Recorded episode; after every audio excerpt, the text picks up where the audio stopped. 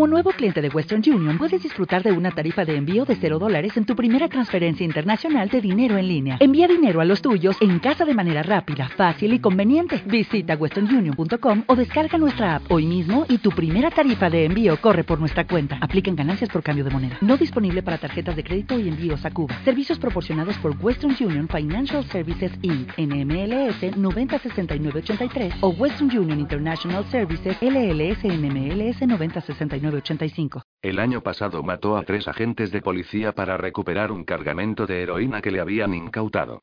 En varias ocasiones había obtenido información privilegiada de diversa índole mediante sobornos y extorsiones. El secuestro también figuraba entre sus delitos, aunque en este caso apenas había pruebas que respaldaran las sospechas. Homicidios, robos y la lista era interminable. Cada hoja que pasaba contenía una nueva infracción de la ley. Derek Linden cerró de golpe el expediente, que era casi tan grueso como una novela, y suspiró lleno de satisfacción. Pronto meterían entre rejas a Wade Quinton, uno de los peores criminales de Chicago, si no el peor, responsable de una red de delincuencia equiparable a la mafia. Ya puede pasar, señor Linden le indicó la secretaria señalando la puerta. Derek asintió y recorrió lentamente la distancia que le separaba del despacho de Murphy, el director de su área. A sus 64 años, había aprendido que las prisas no conducían a nada bueno. Y hacía una década que su rodilla derecha quedó destrozada en un accidente de tráfico, obligándole a cojear desde entonces. Había alguien sentado frente a la mesa de Murphy. Derek no lo había visto nunca. Era un hombre joven, no más de 30 años, con los ojos azules y el pelo impecablemente peinado hacia atrás. Demasiado guapo para ser un agente de campo y demasiado joven para no serlo. Murphy chupaba con gran energía una pipa de marfil curvada hacia abajo mientras soltaba pequeñas nubes de humo por la comisura de los labios. A Derek le recordaba a la pipa que solía usar Sherlock Holmes en las antiguas películas de cine. Le encantaban esas historias, en las que primaba el argumento sobre los efectos especiales. Pase, Derek dijo Murphy. Tome asiento. Le presento a Chip Edward, de la CIA. Le estrechó la mano. El chico le dio un fuerte apretón y Derek estuvo a punto de gritarle algo. De modo que la CIA se interesaba por Wade. No era una buena noticia. Derek era un veterano con muchos años de servicio a la espalda y de acuerdo a su experiencia, la colaboración entre el FBI y la CIA solía ser, cuanto menos, tirante. Su reputación es intachable, dijo Chip con una sonrisa. Jamás ha perdido a un solo hombre. ¿No le da miedo cometer un error un día? Es gracias a la excelente formación del FB, contestó Derek secamente. No le gustaba el tono excesivamente adulador de Chip. Derek es el mejor, confirmó Murphy con autoridad. Era uno de esos jefes que valoraban el talento de sus subordinados. De hecho, admiraba tanto la labor de Derek, que había maquinado en secreto para que no le ascendieran y así poder seguir contando con sus excelentes servicios. Es el que más experiencia tiene y, como bien dices, el único que nunca ha perdido a un hombre en sus 23 años en este departamento. Excelente. Chip no parecía impresionado. Seguro que comprenderá la situación tan delicada en la que nos encontramos y se prestará a ayudarnos en el asunto de Wade. No veo nada preocupante en la situación de Wade Quinton, dijo Derek. Lo tengo todo perfectamente controlado. Si hay algún problema será con los demás. Por mi parte no tiene nada que temer. La verdad es que necesitamos interrogar al testigo, reveló Chip. Esperábamos que usted nos ayudara. Eso es imposible, atajó Derek. El protocolo no lo permite. Chip adoptó una actitud condescendiente. Era obvio que esperaba esa réplica. En realidad sí que lo permite. En casos de I. Me refería a mi protocolo, le cortó Derek. No al del FBI. No pienso consentirlo. La ira enrojeció levemente el rostro de Chip. Seguramente ya había discutido el caso con Murphy, quien por cierto, permanecía en silencio, observando el enfrentamiento con un brillo divertido en los ojos. Derek mantenía una postura relajada, haciendo gala de la seguridad que otorga la experiencia y el buen hacer. Chip, en cambio, se mostraba demasiado inquieto, por su juventud, sin duda. Ya aprendería a mantener la calma con los años. Dígaselo usted, Murphy exigió Chip. No lo solicitaríamos de no ser un caso de extrema importancia. Murphy se encogió de hombros. Yo le creo, hijo. Pero ya sabe cómo son estas cosas. Tiene que convencerle a él, no a mí, dijo refiriéndose a Derek. Chip se estaba enfadando cada vez más. Usted es su superior. ¿Y? ¿Quieres que le retuerza el brazo para que hable? Él es el único que sabe dónde está. Al menos podía disimular el hecho de que se divierte con esto, protestó Chip. ¿Por qué se mete la CIA? Quiso saber Derek. No puedo darle esa información, respondió Chip. Bien, pues yo tampoco puedo revelarle dónde se encuentra el testigo, dijo Derek imitando el tono de Chip. Seguro que lo comprende. Además, podrá interrogarle cuanto quiera en el juicio. Eso es demasiado tarde. Necesitamos hablar con él ahora. Usted es demasiado mayor para entenderlo, estalló Chip. Soy demasiado mayor para que sus palabras me afecten. Si esto es todo, voy a dejarles, caballeros. ¿O piensa presionar con sus terribles influencias para que me despidan? Derek empezó a levantarse.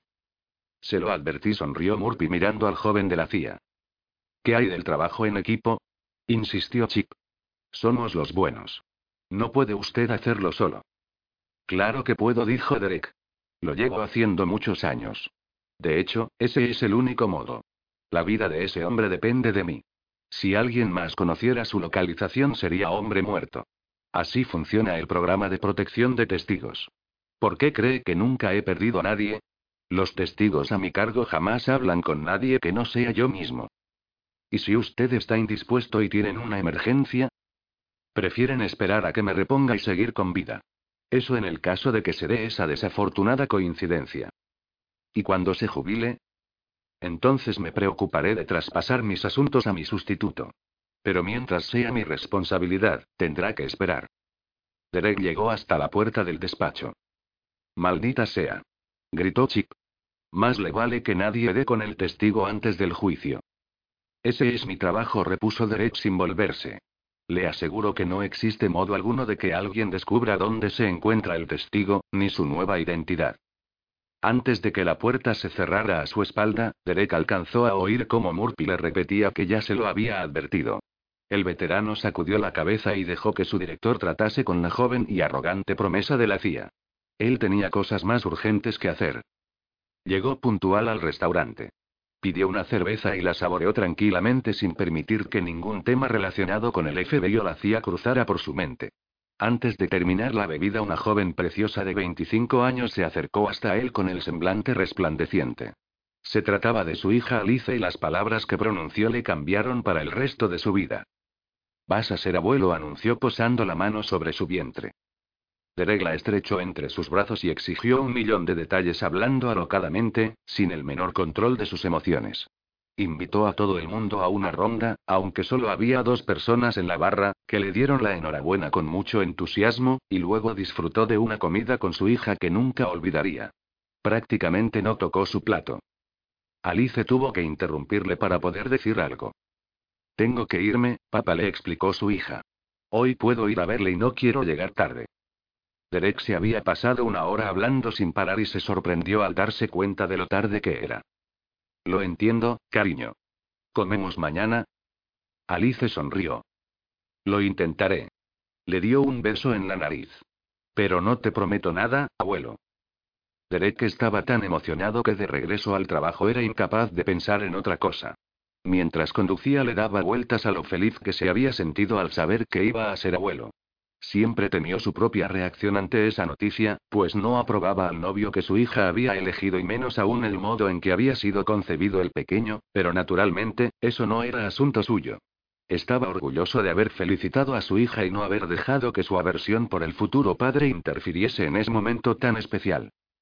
Derek sintió un golpe y tuvo que dar un rápido volantazo para no perder el control del vehículo y no invadir el carril de su izquierda. Otro vehículo había chocado contra el suyo por la derecha. Derek no lo vio venir, distraído como estaba con sus pensamientos. Pisó el freno instintivamente y comprobó asustado que no había sido culpa suya. Circulaba a una velocidad prudente por su carril, en un tramo recto, sin incorporaciones. De hecho, todo estaba tan tranquilo que no se explicaba cómo alguien podía haber colisionado contra él. Afortunadamente el golpe no había sido brusco. Derek salió del coche aturdido y contempló asombrado el otro vehículo. Estaba en un estado lamentable. El chasis presentaba abolladuras y golpes por todos lados, tenía una ventanilla trasera rota y le faltaba un espejo retrovisor. Su dueño debía de ser el peor conductor del mundo para tener el coche así. Un hombre calvo con gafas de sol se apeó del vehículo y se dirigió a él. Perdóneme, ha sido culpa mía. Desde luego que sí le increpó Derek. ¿En qué diablos iba pensando? El desconocido alzó las manos en gesto conciliador. Era un tipo fuerte con aspecto serio. Lo lamento de veras. Me distraje un segundo. Mi seguro se hará cargo de todo, por supuesto. A lo mejor ha sido por esas gafas de sol, protestó Derek. ¿Qué hace usándolas en un día tan nublado? Es por una enfermedad de los ojos. No tolero la luz del sol, aclaró el hombre. Entonces su expresión cambió de repente. Cielo santo. ¿Se encuentra bien? Sí, contestó Derek algo confuso por el repentino tono de alarma del desconocido. Ha sido un golpe pequeño. Joey. Déjeme ver, por favor. El hombre le puso las manos en la cabeza y acercó mucho la cara. Derek retrocedió por instinto, pero le sujetaba con firmeza. Tiene algo en el ojo. Estoy bien, dijo Derek forcejeando. Ya se lo he dicho. Si le ocurriese algo no me lo perdonaría. El hombre siguió mirándole durante unos segundos. Derek se sintió incómodo ante la proximidad de las gafas de sol. Eran opacas y ocultaban completamente la mirada del extraño individuo. Observó sus propios ojos reflejados en los oscuros cristales de las gafas y, aunque la imagen no era nítida, no detectó nada anormal. Ya está bien. Dijo irritado. Entonces sintió un leve pinchazo en las sienes, como una pequeña descarga eléctrica justo donde las manos del hombre le sujetaban la cabeza. Se sacudió de encima al desconocido y echó la cabeza hacia atrás en un acto reflejo. Le repito que me encuentro perfectamente. No necesito que me examinen. Sí, perdóneme. Creí haber visto sangre en su ojo, pero estaba equivocado. Si me permite, intercambiaron los datos del seguro y se despidieron. Derek contempló el maltrecho vehículo alejarse por la calle y luego comprobó una vez más el estropicio que le había causado. Tendría que llevar el coche al taller. ¿Es que no me has oído, Elliot? Preguntó el guarda con la mano sobre la porra. Tienes visita, así que levántate y ven conmigo. Elliot Arlen nos movió. Contó el número de presidiarios sentados a la mesa y comprobó con desagrado que sus temores eran ciertos. Daba mala suerte ser el primero en levantarse cuando los comensales son trece. Elliot no estaba dispuesto a acumular energía negativa en torno a él. Le faltaban solo tres meses para la condicional y no iba a hacer nada que pudiese trastocar su primer paso a la libertad. Permaneció sentado con las mandíbulas apretadas. ¿A qué esperas, Elliot? insistió el guarda. No tengo todo el día. Voy a cambiar este cubierto si me lo permite, jefe, dijo Travis mostrando un tenedor recubierto de porquería. Se me ha caído al suelo. Travis se incorporó y cruzó con Elliot una mirada de complicidad. Elliot lo entendió perfectamente. Travis lo estaba haciendo para librarle del peso de ser el primero en levantarse. Elliot agradeció internamente lo bien que le conocía a su amigo y el grado de comprensión que demostraba con él a pesar de que Travis no era supersticioso. Está bien, Travis concedió el guarda con un gesto de la mano. Travis guiñó un ojo a Elliot y se fue. ¿Y bien, Elliot? ¿Nos vamos ya o prefieres perderte tu visita? Por supuesto, jefe, contestó Elliot poniéndose en pie. Le acompañaré encantado. Mientras siguió al guarda entre las mesas del comedor, le rodearon algunos gritos esporádicos acompañados de torpes imitaciones de ruidos obscenos, provenientes de los presos veteranos, que sabían a dónde le llevaban. Elliot recorrió el camino hasta el pabellón donde tenían lugar las visitas sin poder dejar de pensar en lo que había dicho Robert, el nuevo recluso. ¿Por qué le habrían asignado a su celda? No existían precedentes de algo parecido. Allí las celdas eran individuales. Siempre había sido así. Tal vez se tratase de un error. Desde luego, el chico no se lo estaba inventando. Aparte de que nadie es tan estúpido de buscarse problemas voluntariamente en su primer día en una cárcel, saltaba a la vista que había sido sincero. Con lo que solo cabía una explicación posible. Robert había escuchado mal el número de celda que le habían comunicado. Pobre novato. Tendría problemas cuando tratase de meterse en una celda que no era la suya. A los guardas no les gustaría. Elliot se sintió mucho mejor ahora que había descubierto el pequeño malentendido. Te veo muy contento, Elliot dijo el guarda malinterpretando la sonrisa que iluminaba el rostro de Elliot. Tienes media hora, campeón añadió abriendo la puerta. Gracias, jefe. Elliot entró en la habitación y cerró la puerta a su espalda a toda prisa. Era un cuarto pequeño, de aproximadamente siete metros cuadrados. Había una ventana cubierta con una cortina azul, por la que se filtraba la luz del sol, y una cama. Ni un solo mueble. Sobre el lecho estaba tumbada la mujer más bonita de todo el planeta. Y le sonreía con dulzura. Eliot saltó sobre ella, poniendo cuidado de no aplastarla, y la abrazó con fuerza. Se dieron un beso largo y apasionado. No imaginas las ganas que tenía de verte, cariño, murmuró Eliot cubriendo de besos su cuello. Igual que yo, cielo contestó ella arqueando la espalda. Eliot empezó a desvestirse cada vez más deprisa. Sus besos fueron cobrando más y más intensidad, y enseguida se sintió completamente descontrolado. Fue rápido. Siete minutos más tarde estaban los dos mirando al techo, abrazados y cubiertos por una sábana arrugada. Tres meses más y podremos estar juntos, dijo Elliot. Casi no me lo puedo creer. Alice se apretó contra su cuerpo. Me muero de ganas de que llegue el momento. ¿Me esperarás, verdad? preguntó Elliot fingiendo estar angustiado. Era un pequeño juego con el que enmascaraba el mayor miedo que habitaba en su interior. Perder a su novia. No sé, no se rió ella. Tal vez si te portas bien. Ya veo. ¿Y cómo debo actuar? Tendrás que prometerme que nunca, jamás, estarás con otra mujer. Y le atravesó con una mirada muy seria. Elliot se encogió de hombros. Eso es fácil en este lugar. ¿Qué más? También tendrás que cocinar y ayudar con las tareas de la casa, añadió con aire pensativo. Nada de vagar ni de estar todo el día por ahí. Soy un gran cocinero. En lo demás tendré que esforzarme. ¿No podemos negociar el resto de las tareas de la casa? Eliot metió la cabeza bajo la sábana y le dio un mordisco suave en el brazo. Alice dejó escapar una carcajada corta. Ya veremos. Ah, sí, casi se me olvida. Y nada de protecciones raras contra la mala suerte en nuestra casa. El rostro de Eliot emergió de entre las sábanas con una mueca de preocupación. Pero si es por nuestro bien, cariño. ¿En qué puede perjudicarnos? Era broma, tontorrón. Me encantan tus chifladuras. Me hacen gracia, ya lo sabes. Eso y tus ojos verdes, por supuesto. La nariz ya es otra historia. Eliot se frotó su nariz torcida unos instantes, pero enseguida retomó la conversación. No estoy chiflado. ¿Y no es gracioso? Eso sí que se te acabó ya. Le interrumpió Alice con tono inflexible. Eliot se quedó completamente quieto. ¿Qué pasa? Alice se incorporó hasta quedar sentada. Eso, el tabaco. ¿No te olvidas de algo? dijo señalando su vientre. Eliot abrió mucho los ojos y se apresuró a tirar al suelo el cigarrillo que había estado a punto de encender. Cielo santo, perdóname, cariño. Se inclinó sobre Alice y besó varias veces su tripa. Yo nunca me olvidaría de nuestro hijo. Lo dejaré, lo juro. Es la costumbre. Ya lo sé, tontorrón. Pero de verdad que no soporto el olor del tabaco desde que estoy embarazada. Es que aún no se te nota nada. ¿De cuánto estás ya? ¿Doce semanas? Trece. Eliot miró fijamente el ombligo de su chica. Nadie lo diría. ¿No deberías tener algo de bulto? No seas bobo. Aún es pronto. Casi mejor así. Una de las cosas que más feliz me hace es saber que para cuando nazca ya estaré fuera de aquí, contigo. Los rasgos de Eloy se endurecieron de repente, oscurecidos por un repentino pensamiento. ¿Qué ha dicho tu padre? ¿Se lo has contado, no?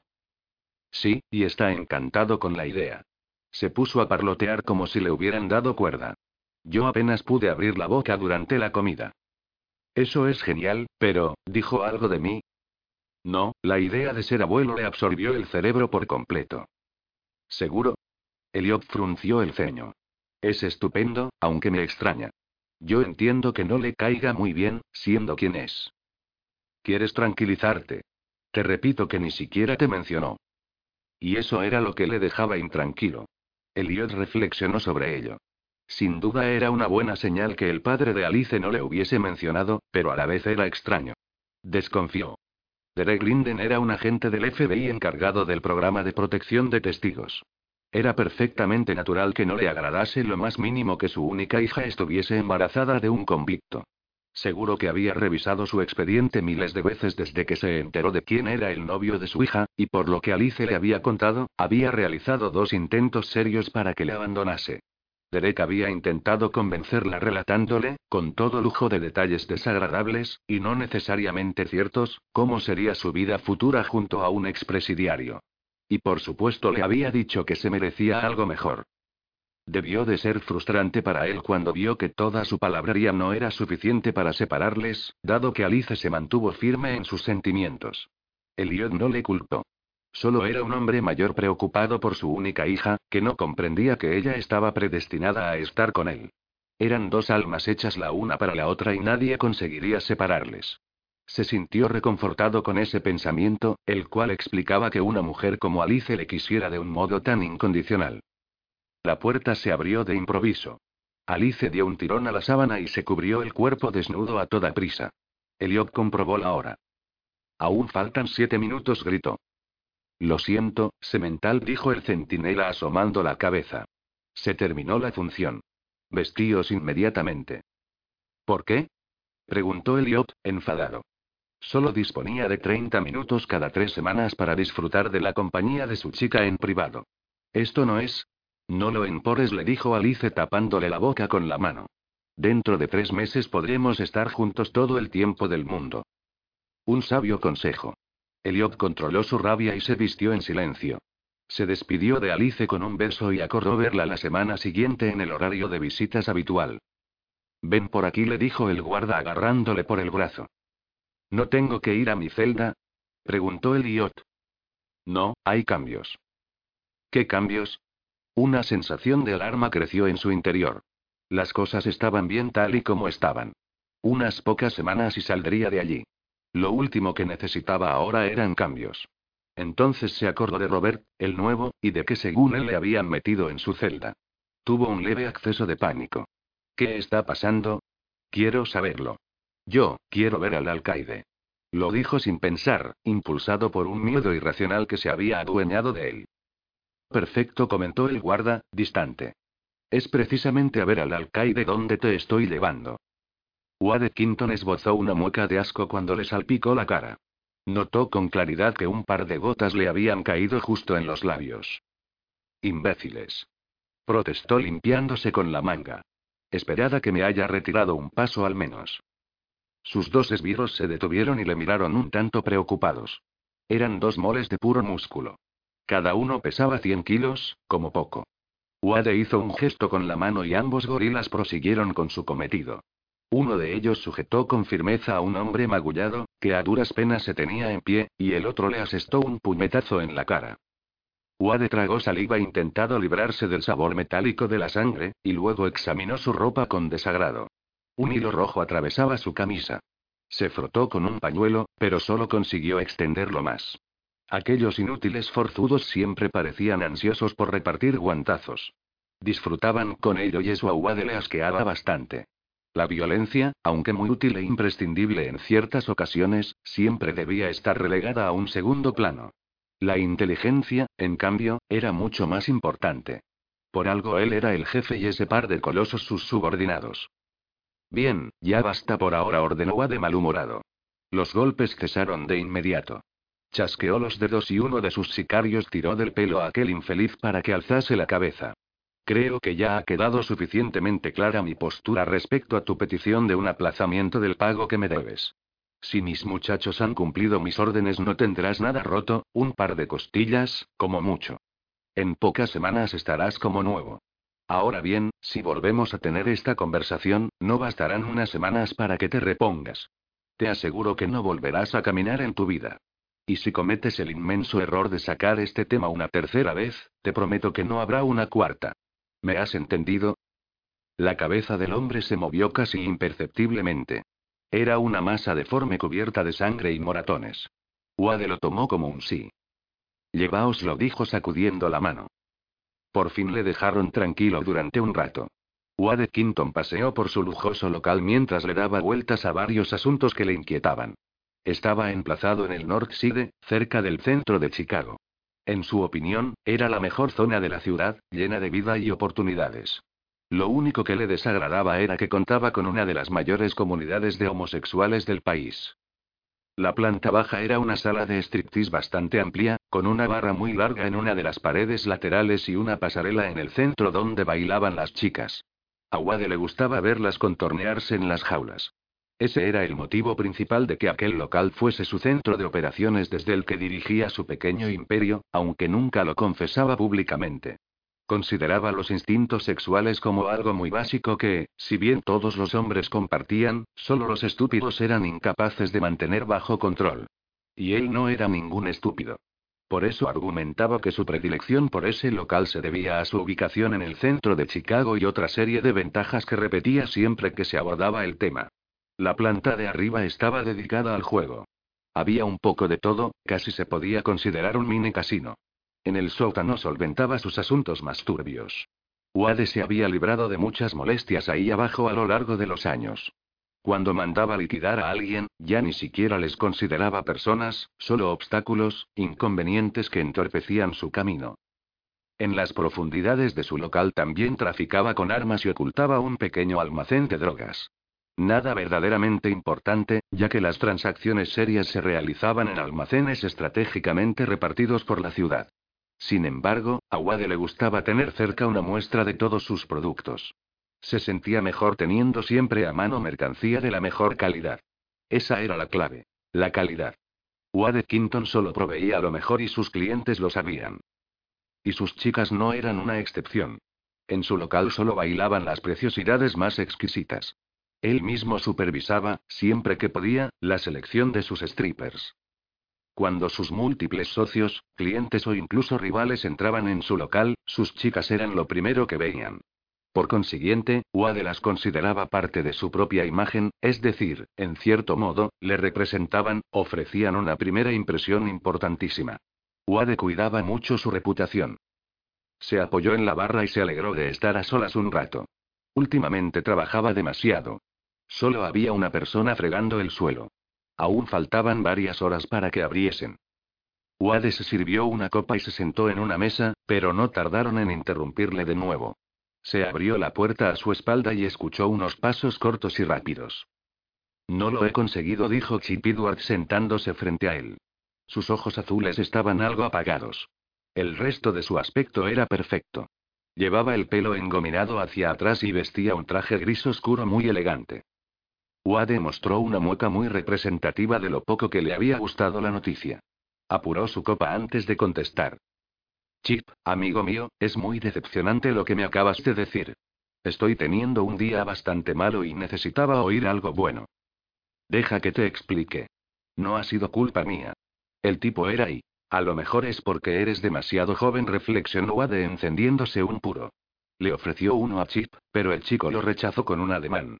Verás, suponiendo que entiendas la gravedad de la situación, cosa que espero que así sea, no encuentro aceptable que me digas que no lo has conseguido sin que estés cagado de miedo. Alguien con más experiencia lo sabría y me hago cargo de la gravedad de la situación y claro que estoy preocupado. No vuelvas a interrumpirme, le cortó Wade empleando un tono excesivamente reposado. Nunca más. Odio que me corten cuando hablo, pierdo el hilo de mis pensamientos y eso me toca bastante los cojones. Chita sintió en silencio. Intento decidir cuál es tu problema. A lo mejor no te ha quedado claro que no tolero el fracaso, y menos en el asunto que te he encomendado. Lo entiendo perfectamente. Eso está bien. Ahora, dime. ¿Para qué quiero a un agente de la CIA si no puede obtener la información que necesito? Chip tragó saliva. No le gustaba el rumbo que estaba tomando la conversación. Lo averiguaré. Solo ha habido un contratiempo con un agente testarudo del FBI. Eso no me sirve. Necesito resultados, y los necesito ya. Eres una inversión, Chip, lo sabes muy bien. Yo te conseguí tu puesto en la CIA y me encargué de que ascendieses. No fue nada barato. Si no consigo un rendimiento a cambio, me sentiré muy mal por haber desperdiciado mi dinero. Acabaría pensando que no tengo ojo para los negocios y no me gusta pensar mal de mí mismo. Es desagradable. Además, aquello le hacía sentir mayor, pero no lo dijo en alto. Wade tenía 72 años y se mantenía en una forma excelente para su edad. Sobre su cabeza conservaba una mata de pelo plateado razonablemente espesa. No tenía sobrepeso y aparentaba fácilmente 10 años menos. Wade lo sabía y estaba orgulloso de ello. Pero su bien más preciado era su cerebro, y consideraba que le funcionaba igual que a los 20 años. Por eso le disgustaba la posibilidad de que se hubiese equivocado al juzgar la capacidad de Chip. Existía la posibilidad de alimentar una corriente negativa de pensamientos que podría incluso llegar a hacerle dudar de sí mismo. Algo inconcebible. Y por otra parte, el importe total invertido en el joven Chip había sido bastante grande, por no hablar del esfuerzo. La tarea de empujar la carrera de Chip dentro de la CIA distó mucho de ser fácil. En varias ocasiones, Wade consintió que la CIA, guiada por las investigaciones de Chip, desbaratase algunas de sus operaciones e incluso detuviesen a algunos de sus hombres menos importantes. Todo con el objetivo de que Chip sobresaliese ante sus superiores. Naturalmente, Wade no era estúpido y seleccionaba gente de su organización con la que no estaba plenamente satisfecho, y de la que ya pensaba desembarazarse por otras vías. Ahora se enfrentaba a la peor crisis de su carrera. La CIA y el FBI apuntaban directamente contra él y era el momento de explotar sus recursos, de los cuales Chip era la mejor baza que tenía y ambos lo sabían. Chip tragó saliva, consciente de la gravedad de la situación. No has desperdiciado nada conmigo. Yo no te fallaré, Wade. Sé perfectamente a lo que me expongo y que no habría llegado tan lejos de no ser por ti. A Wade le gustó escuchar esas palabras. El respeto era importante y si uno de sus hombres no era capaz de valorar lo que él le había proporcionado es que se trataba de alguien con poco cerebro. Además, Wade encontraba muy apropiado que sus hombres le temiesen. El miedo era un estímulo muy eficaz y él era un experto explotando ese hecho. No obstante, Chip le gustaba. Era un joven inteligente y cuando pensaba en él, Wade estaba convencido de que le quería en su organización por muchos años. Claro que nadie era irreemplazable, excepto él mismo, por supuesto. Está bien, Chip. Wade dio un calada larga a su puro y soltó el humo pausadamente. Convénceme de que no me he equivocado contigo. He dado todos los pasos correctos, sin dejar ningún rastro, explicó Chip hablando deprisa. Convencí a mi superior en la CIA de que el testigo era esencial para otro caso en el que llevamos trabajando año y medio. Obtuve la autorización para contactar con el FBI todo de forma perfectamente legal. Incluso me camelé al director del programa de protección de testigos. Entonces, ¿cuál es el problema? preguntó Wade, impaciente. No le interesaban los detalles, solo los resultados. El problema es que el director no pinta nada. Todo depende de un viejo agente del FBI que es el único que conoce la nueva identidad del testigo y su escondite. ¿Sus superiores no le pueden obligar a revelar esa información? Por lo visto, no. Es un viejo llamado Derek Linden que lleva décadas trabajando en solitario y al que no hay modo de presionar. Se jubila dentro de poco y es el tipo más tozudo con el que me he topado. ¿Estás seguro de que nadie más sabe dónde está el testigo? Completamente. Es el modo de trabajar de Derek. Para garantizar la seguridad de los testigos ni siquiera sus superiores conocen los detalles. Mal asunto.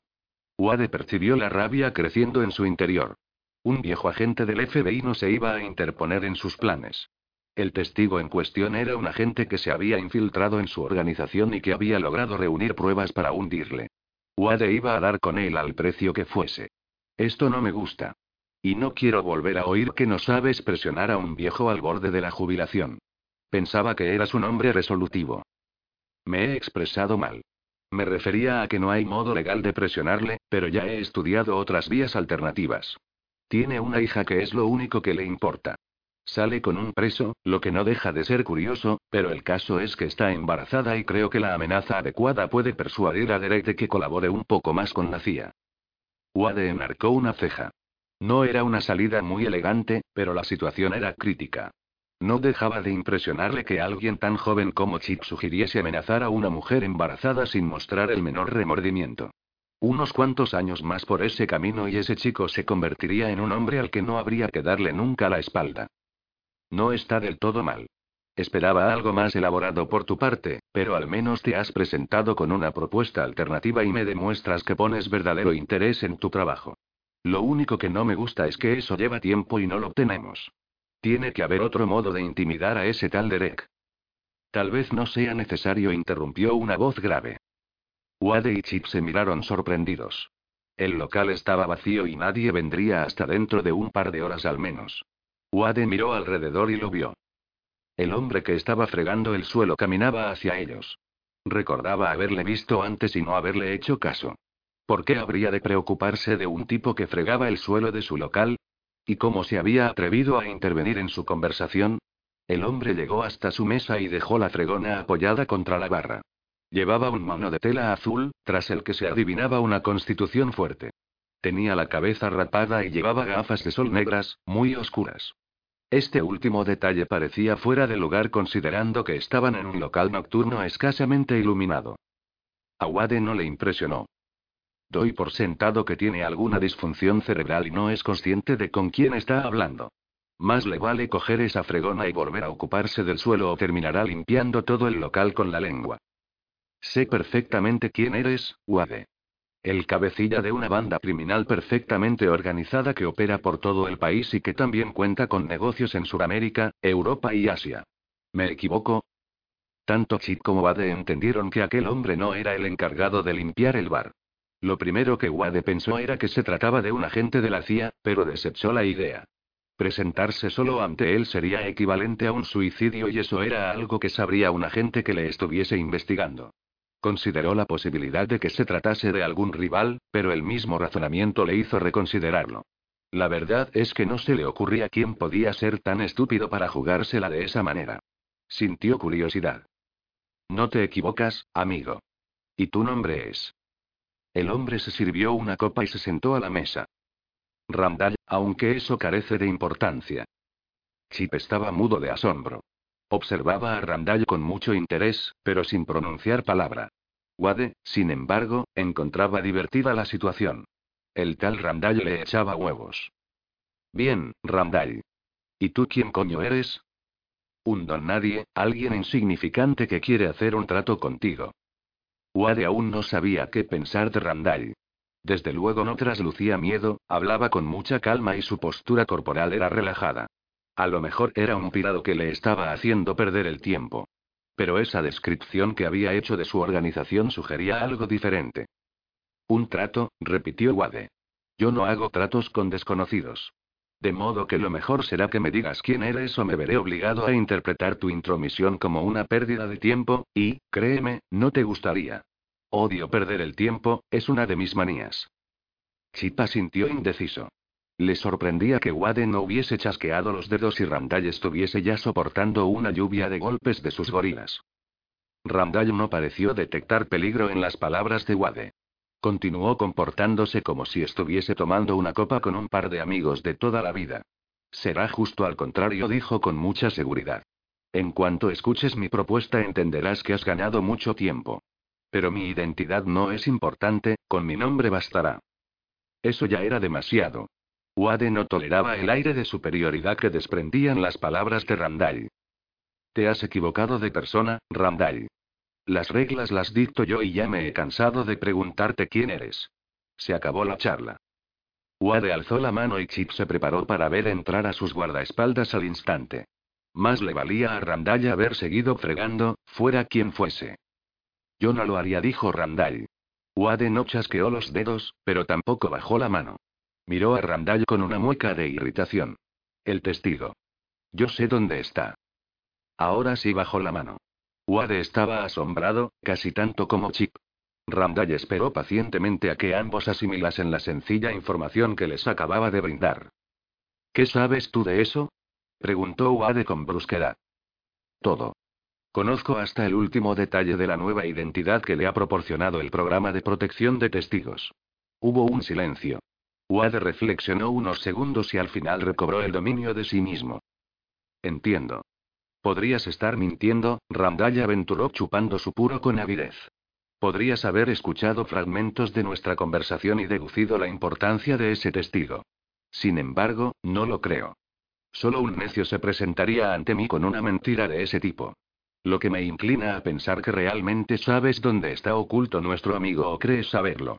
Pero como comprenderás, se me plantea un gran dilema. Mi amigo Chip, aquí presente, que es un excelente agente de la CIA, asegura que nadie puede conocer la localización del testigo salvo un tal Derek, del FBI, que no eres tú. Con lo que necesito una explicación para decidir quién de vosotros me está mintiendo. Porque necesariamente uno de los dos tiene que estar haciéndolo y eso no está bien. Él te está mintiendo, repuso Chip apresuradamente. Te lo juro, Wade, es imposible que lo sepa. He investigado a fondo y Derek nunca jamás en su vida le ha contado un detalle de los testigos que están a su cargo. Suenas sincero, amigo, dijo Wade. Y tu argumento, además, cuenta con el apoyo de la lógica. ¿Algo nuevo que aportar, Randall? Mis métodos no te incumben, contestó Randall. Lo que sí importa es que tengo esa información. Y yo te voy a creer porque tu nombre es Randall, dijo Wade. Debo admitir que ahora sí empiezo a pensar que eres un pobre imbécil. Si de verdad esperas que te crea antes que a Chip, sin contar con alguna prueba, es que no lo has pensado bien. El testigo se llama Teagan Bram, empezó a decir Randall. Empezó a trabajar para tu organización hace un año y medio y. Randall relató con todo lujo de detalles toda la información imaginable relativa al testigo. Wade y Chip escucharon atónitos. Randall lo sabía absolutamente todo, incluso lo que había hecho mientras trabajó para Wade. También estaba al tanto de su carrera como agente de la CIA. Conocía fechas, lugares y cualquier cosa. Randall tuvo cuidado de no mencionar nada de su nueva identidad. No puedo creerlo, dijo Chip. ¿Cómo has obtenido esa información? ¿Eres de la CIA o del FBI? Randall no contestó. Es obvio que esto cambia las cosas, dijo Wade. Chip sintió el peso de la mirada de Wade. No sé cómo lo ha averiguado, Wade, pero yo te he dicho la verdad. ¿Para qué te iba a mentir? No hay ninguna razón. Es cierto que no se me ocurre ninguna. Pero en honor a la verdad, debes admitir que ha logrado lo que tú no has podido. Ahora Chip estaba nervioso como consecuencia del miedo que empezaba a sentir. Odió a Randall con toda su alma. No puedes dudar de mí, Wade. Nunca te he dado el menor motivo. Tienes razón, amigo, dijo Wade. Pero no me puedo arriesgar. Entonces Wade sacó una pistola y disparó a Chip en la frente. El joven agente de la CIA cayó pesadamente hacia atrás y empezó a formarse un charco rojo alrededor de su cabeza. Randall ni siquiera pestañeó. El chico decía la verdad. Es posible, repuso Wade. Pero tampoco era demasiado útil en su trabajo. Odio admitirlo, pero sobrevaloré su talento. Me equivoqué y es algo que me jode mucho, no lo puedo evitar. Bueno, es mejor que terminemos con nuestra charla antes de que empiece a oler. Necesito un camión, explicó Randall apartando la vista del cadáver. No es una petición usual. ¿Eso es todo a cambio de entregarme al testigo? No exactamente. El camión tiene que ser grande. Uno de la constructora que utilizas de tapalera sería perfecto. Por cierto, tiene que estar cargado de ladrillos. Wade se rascó la barbilla. La petición era tan absurda que de no ser por la seria expresión de Randall hubiese jurado que le estaba tomando el pelo. Ya no le sorprendió, pero le molestó que Randall estuviese tan bien informado de su organización. Lo disimuló lo mejor que pudo. ¿Y me imagino que querrás dinero por el sotlo? No, mi situación económica es bastante cómoda por ahora. Lo último que necesito son un par de cargas de C4. ¿Algo más? Es todo. Supongo que no me vas a contar para qué es todo eso. Randall le indicó con un gesto que así era. Solo una pregunta. ¿Qué me impide llamar a mis muchachos y sacarte la información a golpes? Dos cosas. La primera, que el precio es barato, dijo Randall. Wade asintió. Tenía que admitir que, en efecto, lo era. La segunda es que no lograría sacarme nada. Estoy convencido de que a estas alturas ya habrás deducido que no soy ningún aficionado y que no me presentaría indefenso ante ti sin tener atados todos los cabos. Wade encontró acertada la réplica de Randall. Sin duda se trataba de un sujeto interesante. Quítate las gafas, dijo Wade. No las necesitas dentro del local. No puedo hacerlo, explicó Randall. Tengo una enfermedad muy rara en las retinas y no tolero la luz artificial de los fluorescentes. Muy interesante y muy misterioso al mismo tiempo. Wade estaba convencido de que esa enfermedad era una excusa. También supo, con la misma certeza, que Randall no descubriría sus ojos. Le hubiera gustado averiguar más cosas de él, pero por desgracia tenía que ocuparse del testigo. Esa era la prioridad. Creo que tenemos un acuerdo, dijo Wade alargando la mano. Randall la estrechó. Mañana mismo te entregaré un camión cargado de ladrillos y unas cargas de C4. Perfecto. Y yo te revelaré encantado el paradero del famoso testigo. Espero que hagamos más negocios como este en el futuro. Yo no. Randall se levantó de la silla y miró a la salida, luego observó el cadáver de Chip con una mirada ceñuda. Imagino que no lo necesitas. ¿Te interesa el joven Chip? Preguntó Wade sin disimular su asombro.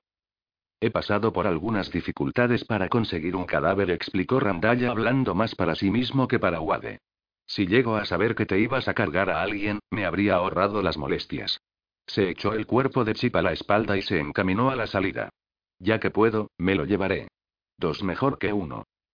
Wade le observó marcharse sin saber qué pensar. El tal Randall tenía uno de los rasgos que más despreciaba en una persona. No le interesaba el dinero. Por fortuna, había muy poca gente así en el mundo. Señores del jurado, ¿han alcanzado un veredicto? Preguntó el juez en tono neutro. Sí, señoría, contestó el portavoz del jurado.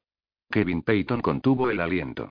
Prefirió no mirar directamente al portavoz, en cuyas manos sostenía un papel donde estaba escrito su destino. Bajó la mirada y observó con espanto, una vez más, las esposas que aprisionaban sus muñecas. Sus cerca de dos metros de estatura situaban su melena roja por encima de la pequeña cabeza de su abogado, que se sentaba a su lado. Todo irá bien, susurró Stanley. No pierda la esperanza. No lo había hecho. Su abogado resultó ser más competente de lo que había supuesto tras su primera discusión, cuando le había sugerido pactar con la fiscalía. En opinión de Kevin, aquel joven había combatido eficazmente la patética imagen que había dibujado de él el fiscal del distrito. A Kevin le costaba entender por qué la acusación había mentido tanto, tratando de deformar su reputación de ciudadano normal y corriente, de un modo tan poco ético. Tienen que acabar con su credibilidad, había dicho Stanley. Si el jurado le ve como una buena persona, que nunca ha hecho nada malo, nunca le condenará. El fiscal necesita proyectar una mala imagen de usted. Cosa que desde luego había intentado. Kevin nunca había estado en un juicio y durante todo el proceso se sorprendió de que el Estado pudiese actuar de esa manera contra un inocente. Obviamente, la acusación le creía culpable, solo así se explicaba el proceder tan violento del fiscal. En alguna ocasión, Kevin percibió claramente un odio muy intenso, casi palpable, del fiscal hacia él. Y sin embargo, por más que aquel hombre le creyese culpable, no lo era. Estaba equivocado y volcaba sus energías contra la persona errónea, dejando en libertad al verdadero asesino. Kevin tuvo ganas de gritar, pero se contuvo. Su abogado ya le había aleccionado con mucha insistencia sobre el comportamiento que debía mostrar en el tribunal. El juicio fue rápido. La acusación hizo hincapié en que no había nadie más en el momento en que se cometió el crimen y en que la deuda económica era el móvil del asesinato. También recalcó que Kevin había disparado varias veces sobre Norman, su amigo, la víctima, y que por tanto no se trataba de un accidente. El fiscal se apoyó en las pruebas físicas y en que la pistola que mató a Norman fue hallada en las manos del acusado. Este último detalle resultó ser el eje central de la fiscalía. La defensa contraatacó argumentando que la deuda no era de una cuantía suficiente para justificar un asesinato. Además, Kevin no le había reclamado la deuda durante años, lo que era una muestra de buena voluntad por su parte.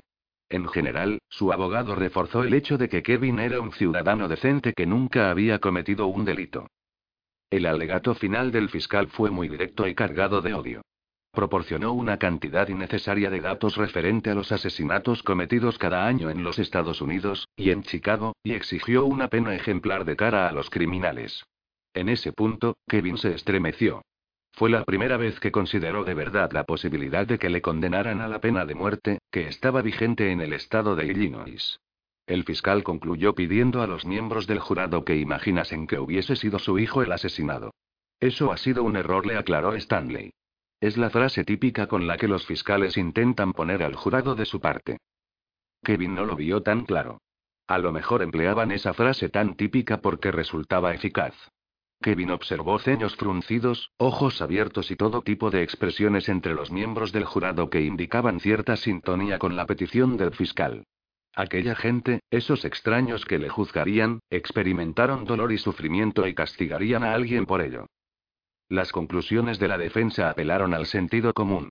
El abogado parecía satisfecho con su demostración de que el acusado y la víctima eran amigos desde hacía muchos años y enfatizó ese hecho. También señaló la extrema limpieza del historial delictivo de su cliente. En cualquier caso, el proceso legal había concluido, y para bien o para mal, solo restaba conocer el resultado de la deliberación del jurado, el cual, en opinión de Kevin, había empleado muy poco tiempo para alcanzar el dictamen final. ¿El veredicto es unánime? preguntó el juez. Así es, señoría. Proceda a su lectura, indicó el juez. Kevin apretó los párpados hasta que se pusieron blancos. Por el cargo de asesinato en primer grado, hallamos al acusado, Kevin Peyton, culpable. El aire escapó de los pulmones de Kevin llevándose su fuerza vital. Se sintió débil y asustado, apenas fue consciente del murmullo que estalló en la sala. Todos los sonidos se fundieron en un ruido impreciso y molesto que le envolvía desde todas partes. Las personas perdieron definición hasta convertirse en borrones que se confundían con el resto de formas que le rodeaban. Todo daba vueltas y vueltas, y Kevin se sintió mareado. Tardó un tiempo indeterminado en distinguir una voz entre el remolino de confusión en que se había convertido el tribunal. Era aguda y pertenecía a alguien que le resultaba familiar, alguien cercano. Necesitó un par de segundos más para comprender que se trataba de su hija. Se giró y la vio sentada con su hermana Glenn. Stacky le estaba gritando, llamándole con desesperación. Su hermana la sujetaba fuertemente, con obvios problemas para contenerla. Sus oídos se despejaron y el sonido volvió a hacerse nítido de repente. Kevin reunió todas sus fuerzas y trató de tranquilizar a su pequeña Stacky con una sonrisa forzada. Lo siento mucho, Kevin dijo su abogado con un leve temblor en la voz. Pero no es el final, apelaremos. Kevin no contestó. Solo le importaba su hija. El juez descargó su mazo sobre la mesa y el orden se restableció. Señoría, presento una apelación, empezó a decir Stanley. Ya habrá tiempo para eso, letrado repuso el juez. No podemos detener el tribunal todo el día. Hay otros casos pendientes y la justicia debe seguir su curso. Voy a dictar sentencia. Por lo menos le ruego, señoría, que tenga en cuenta la ausencia de antecedentes de mi cliente a la hora de tomar una decisión. El juez no respondió. Se puso unas gafas diminutas y tomó unos papeles que descansaban sobre su mesa. Kevin comprendió que las cosas aún podían empeorar. Todavía podían condenarle a la pena de muerte. Señor, Peyton. Ha sido hallado culpable de homicidio en primer grado, comenzó el juez en tono neutro. Y deberá ser castigado conforme dicta la ley. Tengo en cuenta las palabras de su abogado y le condeno a cadena perpetua. Cumplirá condena en la prisión de Blackrock. Que se cumpla la sentencia. Kevin no reaccionó. ¿Debería alegrarse de no ser condenado a la pena de muerte? No lo sabía. Ni siquiera sabía cómo se sentía o debía sentirse. Era incapaz de comprender la tempestad emocional que se agitaba en su interior. ¿Podemos solicitar que la sentencia se cumpla en otra prisión, señoría? preguntó Stanley. Por primera vez, Kevin percibió inquietud en las palabras de su abogado. De repente, toda la confianza de la que había hecho gala hasta el último momento se había esfumado y griega. Sí, no cabía duda, tenía miedo. ¿Cómo era eso posible? ¿Qué más podía salir mal? Kevin se sorprendió estudiando con mucha atención cada palabra del joven Stanley. Debería estar enfadado con él por haber perdido el caso, pero por alguna razón, el hecho de verle asustado atrajo todo su interés. Presente la solicitud por el conducto reglamentario, letrado dijo el juez. Este no es el momento. El caso está cerrado. Le ruego lo reconsidere, señoría, insistió Stanley. No era solo la voz. Kevin observó que su rostro se había ensombrecido. Algo le preocupaba y mucho. Ya me he pronunciado al respecto, sentenció el juez. Pero es una prisión de máxima seguridad, señoría. Su cliente es culpable de asesinato, repuso el juez irritado. No voy a enviarle a un correccional de menores. Lo entiendo, señoría. Pero hay otras cárceles de máxima seguridad. De modo que era eso. A su abogado le preocupaba la prisión en la que le iban a encerrar. Kevin no sabía nada de penitenciarias y, por consiguiente, no comprendía el miedo de Stanley. ¿No eran todas las cárceles más o menos iguales? Estuvo a punto de tirarle de la manga y preguntarle en voz baja cuál era el problema con esa cárcel. El rostro de su abogado le estaba alterando más que el veredicto de culpabilidad. Puede presentar las reclamaciones que estime oportunas, letrado dijo el juez, inflexible. Pero será en otra ocasión. La sesión ha concluido. Stanley miró un segundo al suelo con expresión de derrota. Kevin le agarró por los hombros y le sacudió enérgicamente. ¿A qué venía lo de la cárcel? Explíquemelo, maldita sea. Apelaré. Prometo que haré cuanto esté en mi mano para sacarle de allí. Kevin decidió estrangularle allí mismo si no le decía por qué estaba tan inquieto.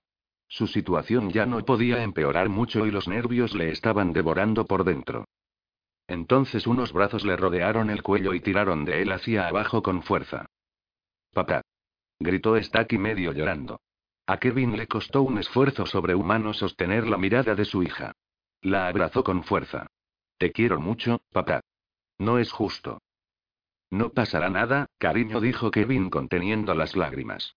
Es un malentendido y se aclarará. Pero ya ni siquiera él lo creía. Iba a ir a la cárcel para el resto de su vida. Era un hecho inevitable que debía afrontar cuanto antes por el bien de su única hija. Sin duda ella también se vería afectada y debía intentar que su condena tuviese el menor impacto posible en la vida de Stacky. A lo mejor las falsas esperanzas no eran lo que ella necesitaba. Kevin dudó. ¿Cómo saber qué era lo correcto? Nunca había pasado por una experiencia similar. Le resultaba imposible contemplar el dulce rostro de su pequeña y no decirle que todo iba a salir bien. La tuvo entre sus brazos hasta que le obligaron a separarse de ella. Su hermana le prometió encargarse de Stacky. Dos policías le agarraron cada uno por un brazo para escoltarle fuera de la sala. Lo siento, de verdad, le dijo el abogado con la voz quebrada. Kevin se había olvidado de él. ¿Dónde me llevan? A la penitenciaría de Blackrock. ¿Por qué trató de cambiarme a otra? Porque es una de las más duras. Era una explicación insuficiente y el abogado lo vio reflejado en el gesto de Kevin. Es por el alcaide. Es un hombre y especial. ¿Le llaman el ciego? ¿Por qué tiene ese mote? Porque lo es. Stanley iba a añadir algo más, pero Kevin ya había sido arrastrado fuera de la sala. El edificio central de la prisión, donde estaban ubicadas las oficinas del alcaide, siempre olía de maravilla. Elliot Arlen lo sabía muy bien, dado que estuvo trabajando tres meses allí encargándose de la limpieza.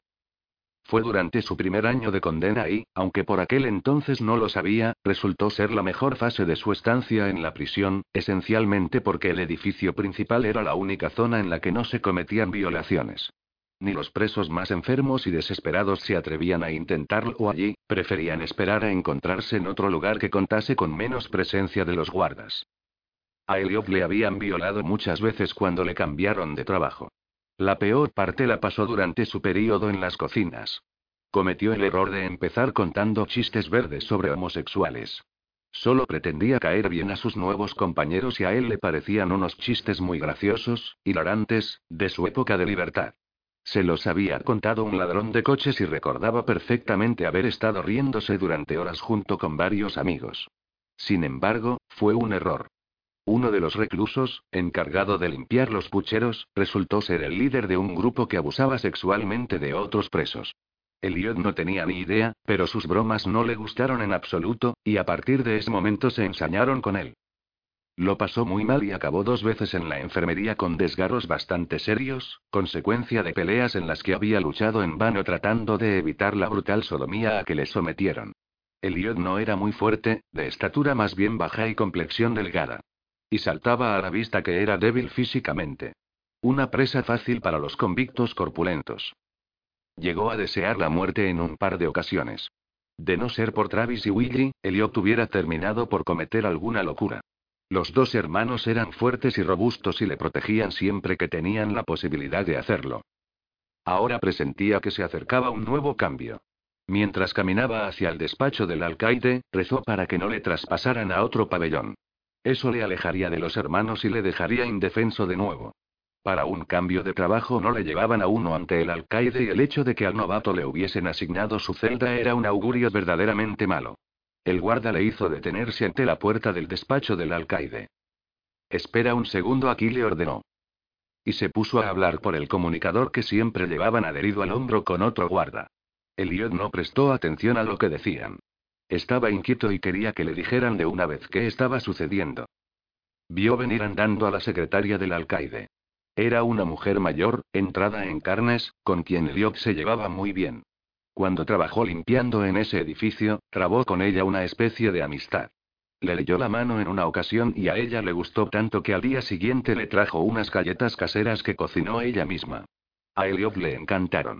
Lo cierto es que Elliot vio graves problemas de salud en su futuro, pero no tuvo valor para decirle la verdad a aquella buena mujer y cambió su lectura por un próximo encuentro con el amor. A la secretaria le maravilló y desde entonces se llevaron muy bien. Hola, Elliot, dijo ella muy animada. Tienes buen aspecto. ¿Qué tal todo por aquí? El guarda echó un rápido vistazo y cuando comprobó que era la secretaria quien hablaba con el recluso volvió a su conversación por radio con su compañero. Por aquí todo sigue igual, contestó ella con una mueca. Entonces se le iluminó un poco la cara. ¿Te van a trasladar a este edificio? Me gustaría ver de nuevo esa nariz torcida tan graciosa que tienes revoloteando por los pasillos. Eso me encantaría, dijo Eliot con franqueza. Siempre conté con tu influencia para lograr volver algún día. Ay, hijo, ¿qué más quisiera yo que poder ayudarte? se lamentó la mujer. Yo solo y. La puerta del despacho se abrió y una figura salió andando de espaldas mientras se despedía. Tropezó con la rolliza secretaria, y al girarse, Eliot notó un fuerte golpe en la espinilla. Se le escapó un gemido. Mis disculpas, dijo el hombre que acababa de salir del despacho. Eliot bajó la cabeza y sus luminosos ojos verdes vieron un palo negro pegado a su espinilla. Retiró la pierna y a punto estuvo de decirle algo al desconocido, pero entonces se dio cuenta de que no era un palo, era un bastón. Aquel hombre estaba ciego. No pasa nada, aseguró Elliot. La secretaria se apartó y el ciego se marchó golpeando el suelo rítmicamente con su bastón. Entra, le ordenó el guarda. El alcaide estaba sentado frente a su escritorio. Sobre la mesa tenía varios papeles que apartó a un lado al verle llegar. Una ventana enorme le permitía dominar el patio de la prisión. Elliot y los demás reclusos le habían visto observándoles durante sus tiempos de recreo. Algunos presos decían que les estudiaba con tanto afán porque era un paranoico. Otros sugerían que se trataba de un sádico que disfrutaba con el cautiverio de los convictos. Elliot, por su parte, opinaba que esa vigilancia era, sencillamente, parte de su trabajo. El alcaide le daba buenas vibraciones y le consideraba una gran persona que cumplía con su papel en la sociedad. Una opinión que se había guardado de expresar en público. Los reclusos no la habrían compartido y le habrían dado una buena paliza. El alcaide no era popular entre los presidiarios, y Elliot imaginó que sería así en todas las cárceles del país, o del mundo ya puestos. El guarda cerró la puerta. Buenos días, Elliot, dijo el alcaide. Estaba repasando tu expediente. Buenos días, señor.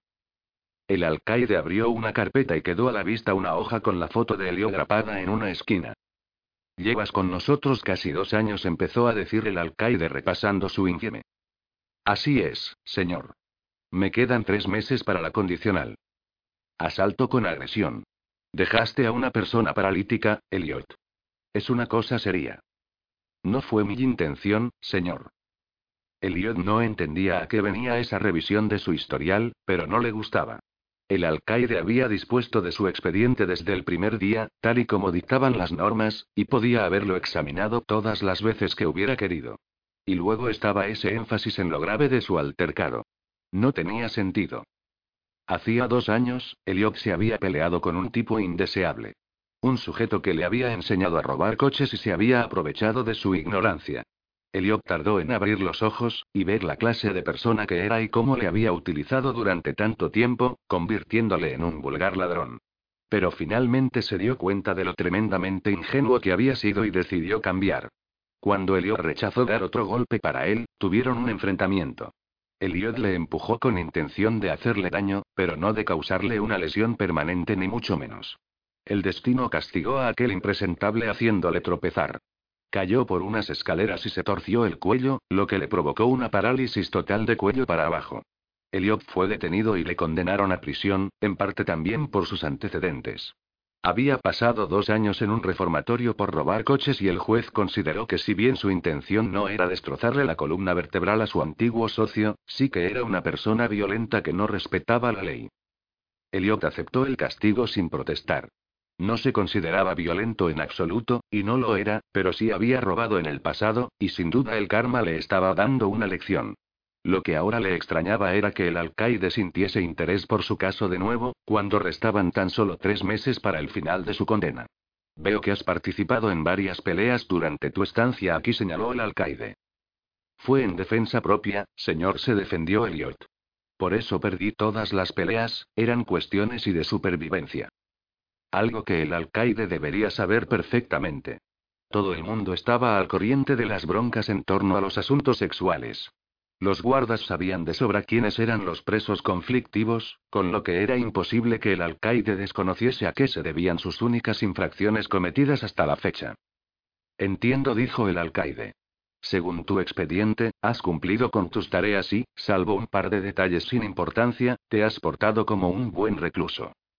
Por alguna razón, aquellas palabras aumentaron la preocupación de Elliot. Así es, señor. He cumplido las normas al pie de la letra. Y voy a echarte de menos por eso, Elliot. ¿A qué se refiere, señor? Te marchas de aquí. Pasarás tu última noche en una celda provisional y mañana abandonarás la penitenciaría. Elliot miró al alcaide asombrado, sin entender nada. Por eso le dio mi celda al nuevo, señor. Así es. Quería haberte avisado antes, pero todo ha sucedido muy deprisa. No lo entiendo, señor. ¿Qué hay de mis tres meses? ¿Me sueltan antes de tiempo? No, no. Me he explicado mal, discúlpame. Te trasladan a otra prisión. Cumplirás el resto de la condena en otra parte. Una ola de pánico recorrió a Elio de repente. Pero si son solo tres meses. No tiene sentido. Joey. Es solo tráfico interno entre prisiones. Te ha reclamado el alcaide Blair. ¿Le conoces de algo? El nombre no le dijo nada. Elliot repasó todo lo que había aprendido de otras cárceles al escuchar a los reclusos hablar. No lo he oído nombrar nunca. Esperaba entender por qué es tan urgente este traslado, comentó el alcaide pensativo. Entonces, Elliot pensó en su chica y un leve temblor azotó sus piernas. Pero, señor, no es justo. Mis amigos y todo lo demás.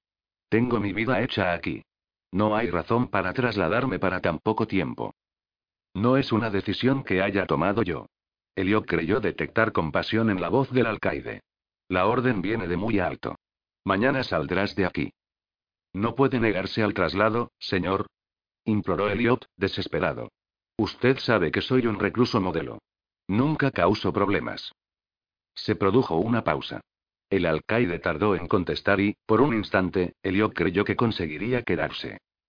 Si te sirve de consuelo, Elliot, lo siento mucho, dijo el alcaide con aire sombrío. No le sirvió de consuelo. Elliot pasó toda la noche sin dormir, rogando al destino para que le diese una señal de por qué le estaba haciendo esto. Pero el destino no le contestó.